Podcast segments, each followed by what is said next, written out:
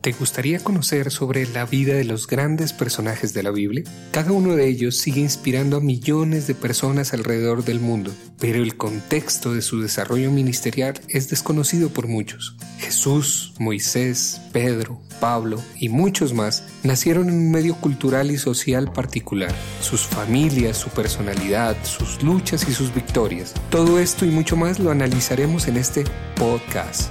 Soy Mauricio Andrade y los guiaré en este camino apasionante sobre la vida de los grandes personajes de la Biblia.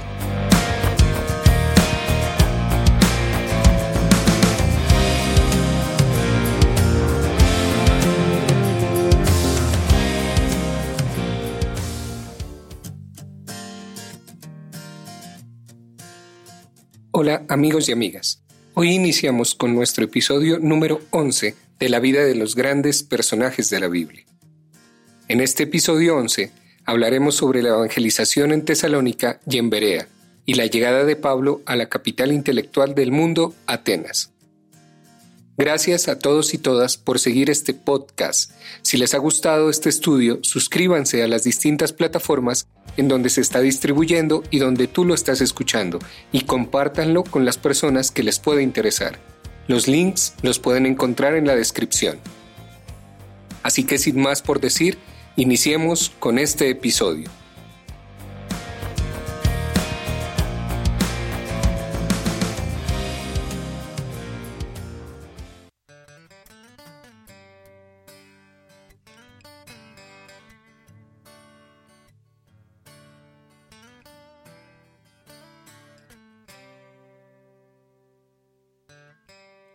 Pablo salió de Filipos no como un fugitivo, sino a petición de los magistrados.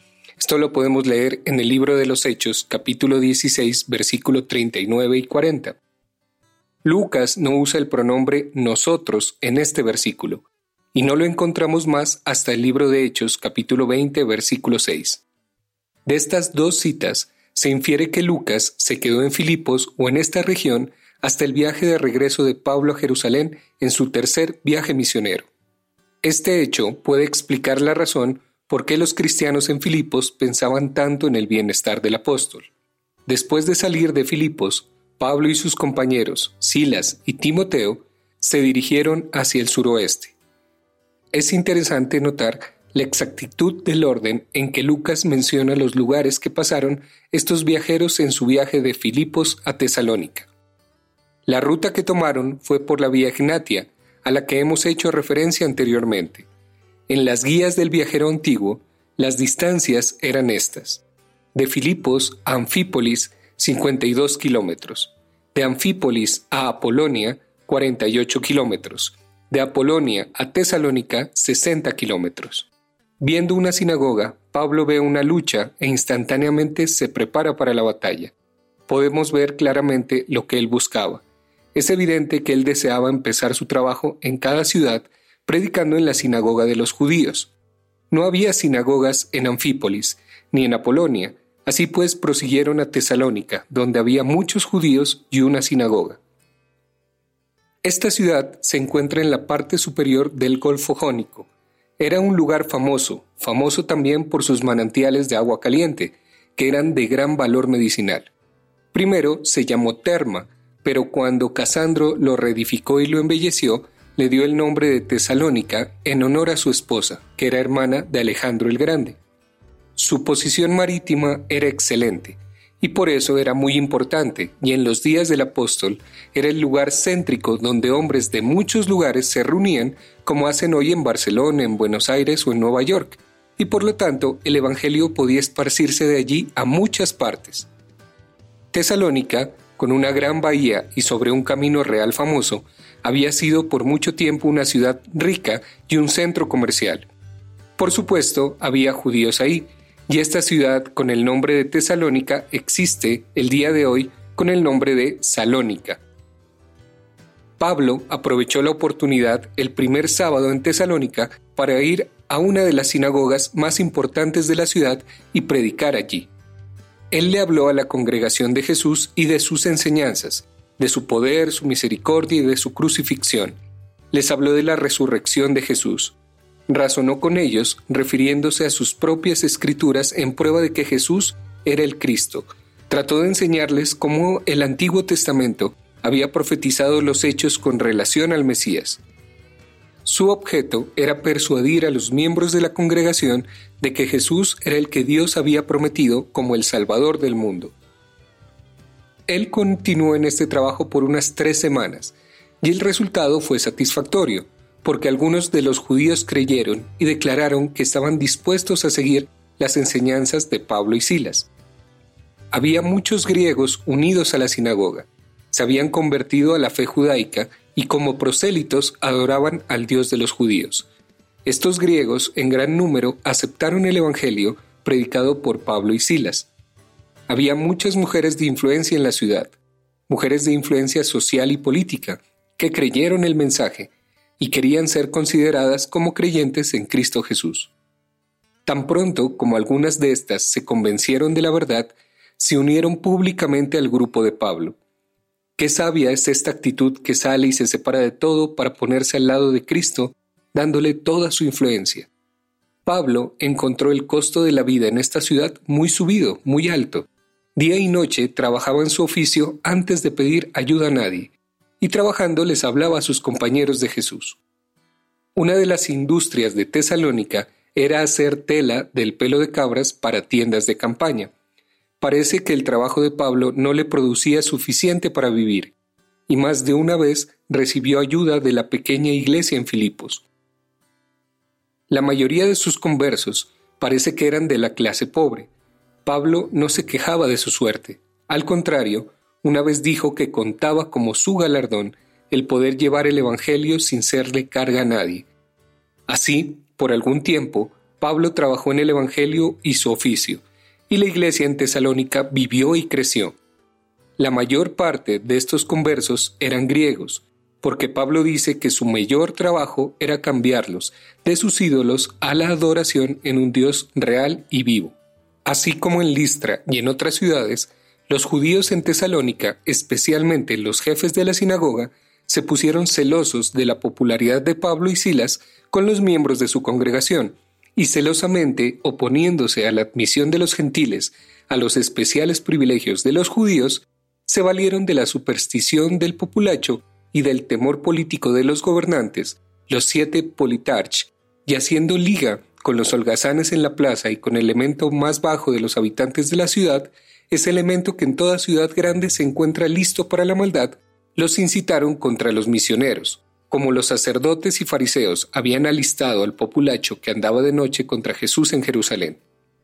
Cierto hombre, llamado Jasón, probablemente griego, había ofrecido su casa para que Pablo predicara allí después de que rehusaron dejarlo hablar en la sinagoga. Creyendo encontrar a los misioneros en la casa de Jasón, el grupo atacó la casa, esperando arrastrar a Pablo y a sus compañeros fuera y apedrearlos.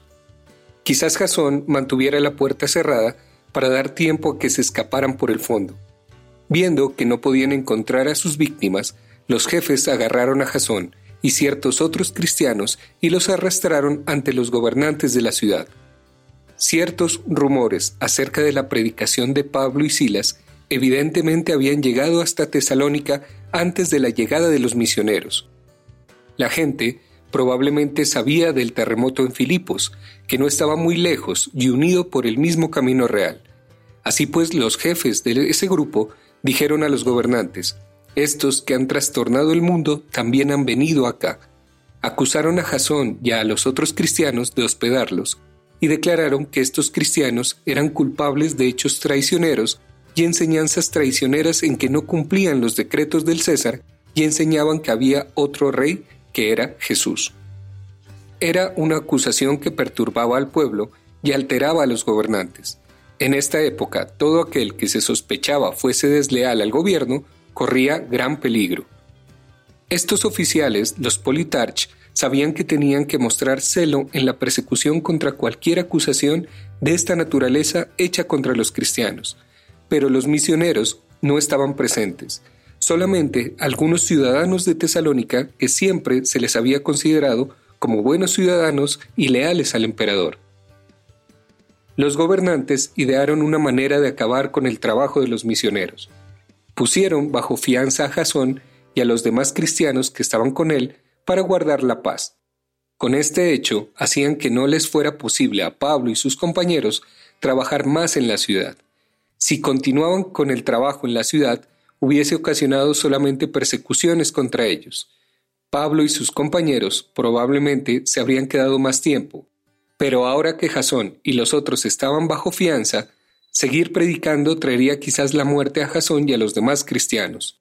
Pablo se indignó contra esta maquinación de los magistrados que paró su trabajo en Tesalónica y no le permitía volver a la ciudad cuando deseaba tanto volver y ayudar a los hermanos. En una carta escrita a estos tesalonicenses desde Corinto, hace referencia a este hecho de los magistrados de poner a Jasón y los otros bajo fianza como un estorbo de Satanás. Esto lo podemos leer en Primera de Tesalonicenses capítulo 2 de los versículos 17 al 19. Los hermanos en Tesalónica habían escondido a Pablo y sus compañeros, pero el sentimiento del populacho era tan intenso contra ellos que pensaron que sería mejor que Pablo y Silas salieran inmediatamente y de noche. Los misioneros huyeron de noche hacia Berea, un lugar resguardo como a unos 80 kilómetros de Tesalónica. Aquí encontraron una sinagoga, y Pablo, a pesar de las persecuciones anteriores por parte de los judíos, fue allí primeramente, como era su costumbre, para hablar de Jesús. Aquí encontró otro ambiente. Los judíos en Berea eran más nobles que los jefes en Tesalónica. Estaban dispuestos a examinar las escrituras y ver si lo que decía Pablo era verdad. No se limitaban a sus prejuicios, sino estaban dispuestos a examinar las escrituras y pensar antes de decidirse.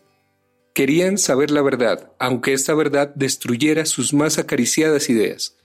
Por supuesto, cuando estos judíos estudiaron las escrituras cuidadosamente por días, con la enseñanza de Pablo no pudieron dejar de ver a Jesús en ella.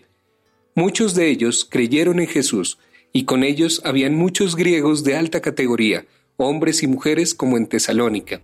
Se hicieron grandes progresos, y fue un oasis para Pablo y Silas, pero solo pudieron gozar por corto tiempo de estas aguas refrescantes y de la sombra de las palmeras, porque pronto sus enemigos de Tesalónica se aparecieron y empezaron a crear disturbios. Como Pablo era el objeto principal de su odio, los cristianos de Berea y los compañeros de Pablo creyeron mejor que él se retirara de la ciudad y no se confrontara con los enemigos de Tesalónica y el grupo que ellos reunirían.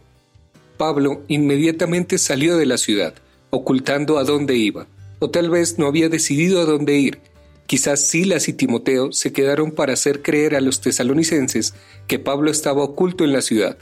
Juzgando por los versículos 14 y 15, el peligro era muy grande, y el grupo de cristianos en Berea que le servían como guardia no le dejaron hasta que llegó a la distante ciudad de Atenas. Cierto es que no parecía seguro dejarlo solo aún allí. Cuando este grupo de cristianos lo dejaron en Atenas, él mandó recado a Silas y Timoteo que se apurasen a reunirse con él ahí.